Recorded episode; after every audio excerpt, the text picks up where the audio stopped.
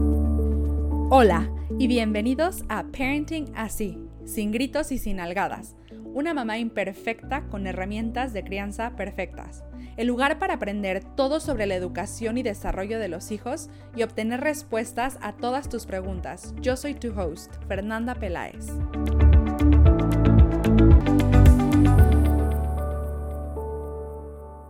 En este episodio te platicaré sobre los tipos de consecuencias que existen dentro de la educación democrática y la disciplina positiva. Te daré formas en las que puedes usar las diferentes consecuencias, en especial las consecuencias lógicas, en la crianza de tus hijos. Por último, daré respuesta a preguntas que me han llegado. Y bien, comencemos. No saben cuántas veces he escuchado la frase, pues tu consecuencia va a ser y algo explicando al niño o adolescente cuál será la consecuencia de sus acciones, cuando en realidad lo que le están dando es un castigo, no una consecuencia. Admito que cuando era entrenadora de gimnasia lo hice muchas veces y utilicé el castigo disfrazado de consecuencia cuando perdía el control de la situación y era más fácil controlar a través de mis supuestas consecuencias que buscar otras alternativas e invitar a la cooperación de mis alumnas.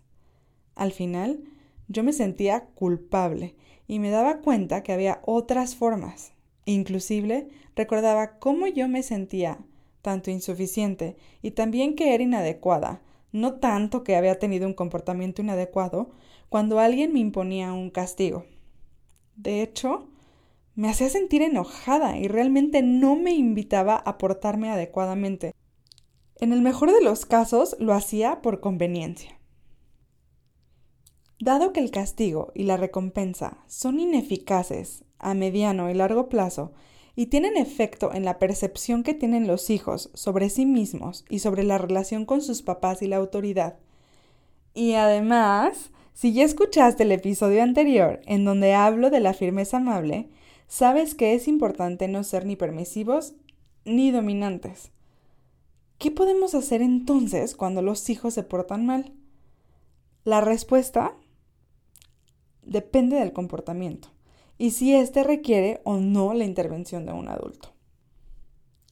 Hay situaciones que sin necesidad de una intervención de adultos tienen una consecuencia natural en los hijos. Si permitimos que un niño o un adolescente experimente las consecuencias de sus actos, proporcionamos una situación de aprendizaje honesta y real. Lo importante es no sobrecargarlos, por ejemplo, agregando un te lo dije, convirtiendo la consecuencia en castigo y robando al niño o al adolescente de un verdadero aprendizaje.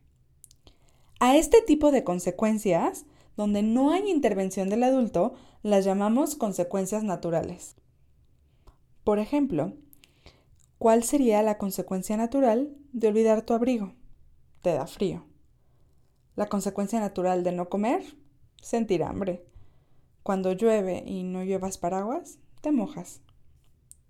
Es importante que para dejar que un niño viva una consecuencia natural, debo tomar tiempo para el entrenamiento. No puedes esperar que un niño al que no se le ha enseñado algo pueda asumir la responsabilidad de esa acción. Una forma de entrenar es a través del juego o con preguntas de curiosidad. Si quiero que mi hijo aprenda a llevar su suéter, la primera vez puedo decir, ¡Ah! hace frío. ¿Qué puedes llevar para cubrirte del frío? ¿O qué puedes llevar para no tener frío? Y dejar que contesten. Y después de ello, acompañar al pequeño por su abrigo. Si, por ejemplo, no me da una respuesta, yo puedo responder por él. Llevar tu abrigo o llevar tu suéter o cualquier cosa con la que se pueda tapar. El siguiente paso sería usar la pregunta, es decir, qué te puedes llevar para no sentir frío y dejar que vaya solo por el suéter o el abrigo. Y continuar este proceso hasta que pueda saber cómo está el clima por sí mismo fuera de casa y además poder ir por aquello que necesita llevar para el clima en particular. A partir de ese momento puedo no intervenir porque ya tomé tiempo para el entrenamiento. A partir de ese momento ya puedo dejar que viva la consecuencia natural de sentir frío si no lleva algo con que abrigarse cuando hace frío afuera. Como padres, no tenemos derecho a asumir las responsabilidades de nuestros hijos, ni tenemos derecho a asumir las consecuencias de sus actos. Estas les pertenecen a ellos. ¿A qué me refiero con esto? Utilizando el ejemplo del suéter y tomando en cuenta que ya se le ha enseñado lo que necesita llevar para abrigarse, si van a salir a un lugar y tu hijo debe llevar suéter, esa es su responsabilidad, llevar el suéter. Si no lo lleva, le dará frío. ¿Qué es lo que hacen muchos papás cuando no llevan el suéter? Si se dan cuenta antes de salir que no lo llevan, toman uno y llevan ese suéter como algo extra. O, en otros casos, ellos les dan su propio suéter para cubrir al niño. Esto es rescatarlo, es quitarle la responsabilidad al niño o al adolescente de lo que tiene que llevar, de lo que él se tiene que hacer responsable.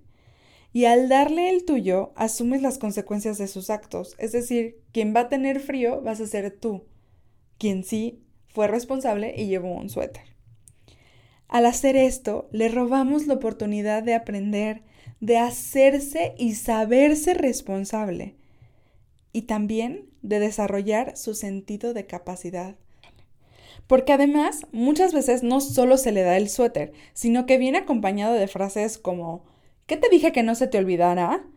Te dije que trajeras suéter, ahora yo voy a tener frío por tu culpa.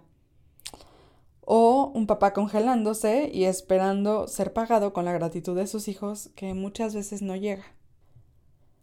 Usualmente los niños se sienten mal o culpables al cometer errores y este sentimiento es normal, ya que quieren hacer las cosas bien. Sobrecargarlos disminuye su capacidad de aprender por medio de experiencias naturales, ya que entonces no se enfocan en aprender, sino en cómo enfrentar la vergüenza, la culpa y el dolor añadido. Lo que necesitan en ese momento, es decir, al vivir esta consecuencia natural, es nuestra empatía. Una frase como la siguiente, dicha con amor y respeto, puede ser suficiente. Apuesto que es difícil estar hambriento. Ya falta menos tiempo para la cena. Sé que puedes superarlo. Recuerda que ellos aprenden a través de sus experiencias a sobrellevar los altibajos de la vida y realmente no necesitan que nosotros le agreguemos más sufrimiento a lo que ya están experimentando. Por otro lado, las consecuencias lógicas es un método excepcional inventado por Rudolf Dreikers, que a diferencia de las naturales, las consecuencias lógicas dependen de la intervención de los adultos. Estas son una forma de respuesta que organiza el adulto hacia el comportamiento inadecuado del niño o el adolescente, de tal forma que están lógicamente relacionadas con su conducta. A diferencia de los castigos, para que una consecuencia sea lógica, tiene que cumplir con las cuatro R's de las consecuencias lógicas. La primera es que sea relacionada. La segunda, respetuosa. La tercera, razonable. Y la cuarta, y solo cuando sea posible, porque no siempre lo es, que sean reveladas con anticipación. Si falta alguna de las primeras tres R's, entonces ya no es una consecuencia lógica y seguramente es un castigo. Los hijos se dan cuenta de la diferencia entre una consecuencia lógica y un castigo encubierto, y la respuesta a cada uno es muy distinta. Ejemplos de consecuencias lógicas incluyen si rompes una ventana, debes ahorrar dinero de sus mesadas o del regalo de cumpleaños para pagarla. Si rompes tus juguetes, te quedas sin ellos. He visto que tanto a niños pequeños como a adolescentes les quiten privilegios en forma de consecuencias, y en realidad es una forma de castigo. Por ejemplo, eh, he escuchado que le dicen a niños, si no recoges tus juguetes no vas a ir a casa de tus abuelos. Y a menos que, que esta acción esté directamente relacionada, no se usaría como parte de la consecuencia lógica. Es decir, al menos que la razón por la que no esté recogiendo sus juguetes es porque va a ir a casa de los abuelos, la consecuencia realmente es un castigo. no cumple con las tres condiciones más importantes para hacerlo, dado que no hay relación entre recoger los juguetes e ir a la casa de los abuelos. O con adolescentes, lo que he escuchado o visto es, por ejemplo, si no pones la ropa sucia en el cesto de la ropa sucia, no sales. Ahora, si hicieron un acuerdo de en cuanto o tan pronto, entonces puede ser que sí sea una consecuencia lógica. Es decir, en cuanto pongas la ropa sucia en su lugar, te llevo a casa de tus amigos. Si ese fue el acuerdo, entonces claro que hay relación y por lo tanto podría ser una consecuencia lógica. Si no hubo este acuerdo, entonces utilizarlo de esta forma no sería una consecuencia lógica. Amenazar con no salir por no poner la ropa sucia donde debe de ir no sería una consecuencia lógica. ¿Qué sí sería entonces eh, una consecuencia lógica para este caso en particular? Podría ser algo como la ropa que no esté en el cesto de la ropa sucia se queda sin lavar. Es respetuosa, está relacionada y es razonable. De hecho, esta se podría revelar con, con anticipación. Pero lo que es importante es ser consecuente. Si he dicho que esta es la consecuencia lógica, tengo que realmente llevarla a cabo. Si no, mis palabras pierden todo valor. Para explicar cómo se pueden aplicar las consecuencias naturales y lógicas, lo haré a través de las preguntas que me han llegado. Una pregunta dice, mi hija de cuatro años golpea. Le he explicado muchas veces que no se debe de pegar. ¿Qué puedo hacer? Para este caso, la consecuencia lógica puede depender de a quién le pegó. Si te pegó a ti, puedes irte a otro cuarto diciendo, con firmeza amable, no me quedo en un lugar en donde me maltratan, e irte. La clave es que seas tú quien se retire del cuarto. En este caso, no mandar al niño al otro cuarto, decide lo que tú harás. Mandarlo a un rincón en forma de castigo, por ejemplo, puede resultar en que la conducta continúe y minimice su forma de pertenencia. Por lo tanto, que busque maneras de pertenecer de forma equivocada, ya sea con luchas de poder o incluso con venganza. Esto es si te pega a ti como papá o mamá, como adulto. Sin embargo, si a quien le pega es a otros niños, la consecuencia lógica es que en ese momento se retiran de ese lugar o se van a otro cuarto diciendo amablemente, vamos a regresar cuando juegues sin violencia. Es posible esperar a que tu hija esté lista y diga, ya estoy lista para jugar sin pegar. Puedes darle otra oportunidad en ese momento para intentar jugar sin violencia. O, si ya decidiste retirarte, decir, mañana lo intentamos nuevamente. Recuerda que todo esto es con amabilidad y firmeza. Sé consecuente con lo que, con lo que has decidido y muy respetuosa con ella. Si es necesario, amablemente firme, también la puedes contener físicamente hasta que esté tranquila y cuando se haya calmado, invitarla a intentar nuevamente. Recuerda, hay cero tolerancia a la violencia. Esto incluye la forma en la que reaccionamos ante ella. Otra pregunta es, a mi hijo de 15 años se le ha perdido el celular dos veces. La última vez le dije que no compraría otro celular, pero temo el día que lo vuelva a perder. Bueno, siempre le digo a los padres que intenten confiar en las habilidades de sus hijos y verbalizarlo. Por ejemplo, un confío en que cuidarás de este celular, porque cuando algo es valioso para ti, lo cuidas. Por otro lado, en caso de que llegara a ocurrir nuevamente, ya sea con el celular o con cualquier otro objeto, la consecuencia lógica sería que él se compre con su dinero el nuevo celular. La consecuencia natural es que se quede sin celular. De forma respetuosa puedes decir, lamento mucho que hayas perdido tu celular y esperar a la respuesta de tu hijo. Si pide uno nuevo, puedes responder, ¿Tienes dinero para uno nuevo? Si la respuesta es sí y acompañado por una excusa, puedes añadir entiendo, pero si quieres un celular, lo tendrás que comprar tú. Si te dice que no tiene el dinero, entonces puedes decirle que recibirá sus mesadas, si es que le dan, o que puede ahorrar el dinero que recibe de regalo durante el año, o incluso si a los 15 años ya hace ciertos trabajos pagados, lo puede ahorrar también y comprar su celular con ese dinero. Todo esto utilizando la firmeza amable, sin decirle un es la tercera vez que lo pierdes o sin engancharte ni continuar con la conversación ya que hayas dado la consecuencia lógica.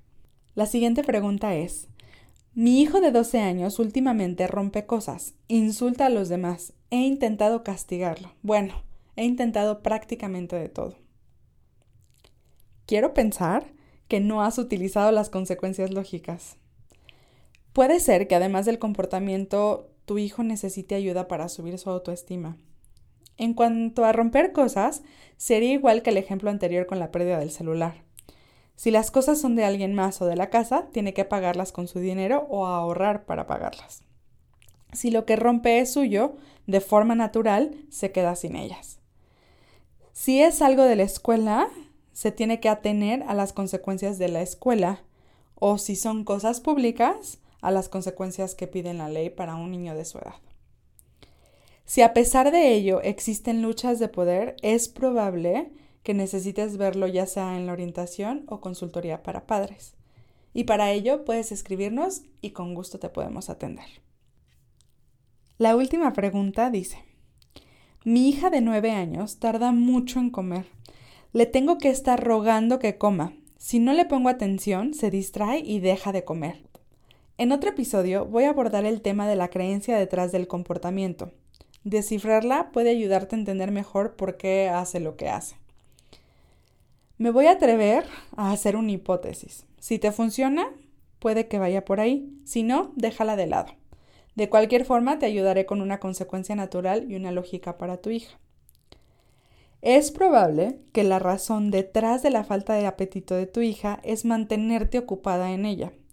Esto es fácil de descubrir si cuando dejas de prestarle atención porque estás manteniendo una conversación con alguien más que esté en la mesa o porque tienes que pararte un momento por algo, es cuando ella deja de comer. Y vuelve a comer cuando vuelve a tener tu atención. La forma más sencilla de enseñarle que coma es dejarla comer. Si se niega a hacerlo, mantén una actitud respetuosa. No le hagas recordatorios verbales de que continúe comiendo o que debe de comer. Si no come y ya todos han terminado, retira la comida sin pelear o sin decir, otra vez no comiste. Y deja que viva la consecuencia natural de no haber comido, es decir, que sienta hambre. En la siguiente comida, y no antes se le vuelve a ofrecer comida. Si no desea comer, debes asumir que no tiene hambre. Aquí no hay maltrato ni castigo. Tampoco le digas, te vas a quedar con hambre hasta la cena. Justo para que no haya maltrato ni castigo es no amenazarla con el, ay, vas a tener hambre. Ni tampoco la sobornes con alguna recompensa, por ejemplo, con el postre. No, aquí tampoco hay que sobornarla ni, ni intentar darle un premio por haber comido. Puede ser que se queje de tener hambre una hora después de la hora de la comida y pida algo. Aquí puedes usar la firmeza amable. Un, por ejemplo, siento mucho que tengas hambre. La cena estará lista a las 7. Por otro lado, si aun cuando le ruegas en ocasiones no come, puede ser que sea más bien un tema de poder, un tú no me vas a decir lo que tengo que hacer.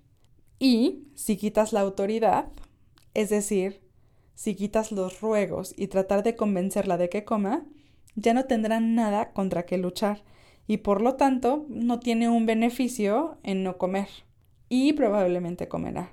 Puede que, si es este último caso, tarde un poco en volver a comer. Ciertamente necesitarás paciencia, pero se puede lograr.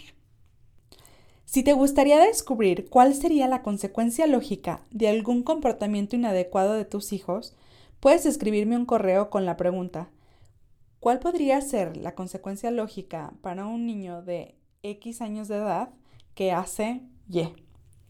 Y con gusto puedo ayudarte a descifrar la consecuencia lógica de ese comportamiento. Y bien, para terminar, es importante identificar qué tipo de consecuencia va a crear una experiencia enriquecedora en el niño, la niña o el adolescente que le ayude a adquirir habilidades sociales y de vida. Si dejo que viva la consecuencia natural o si es necesaria mi intervención con una consecuencia lógica. En otras palabras, antes de utilizar una consecuencia lógica, pregúntate, si lo dejo vivir la consecuencia natural, ¿le va a ayudar más a que si yo intervengo o no? Las consecuencias lógicas requieren de la parte del adulto un proceso de pensamiento y ejercitar regularmente nuestra imaginación en realidad. Esto para poder desarrollar consecuencias lógicas relacionadas, respetuosas y razonables con la acción inadecuada.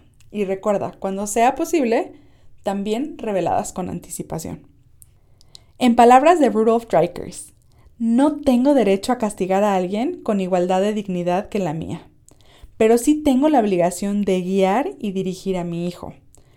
No tengo derecho de imponer mi voluntad, pero sí tengo la obligación a no ceder a demandas y comportamientos indebidos. Si deseas enviar una pregunta para ser respondida en uno de nuestros episodios, puedes enviar un correo electrónico a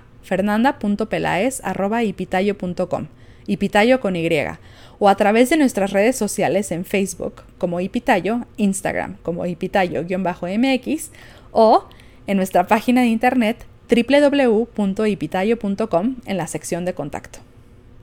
Me siento halagada de tenerte a bordo en un episodio más y estoy segura de que continuaremos aprendiendo mucho juntos.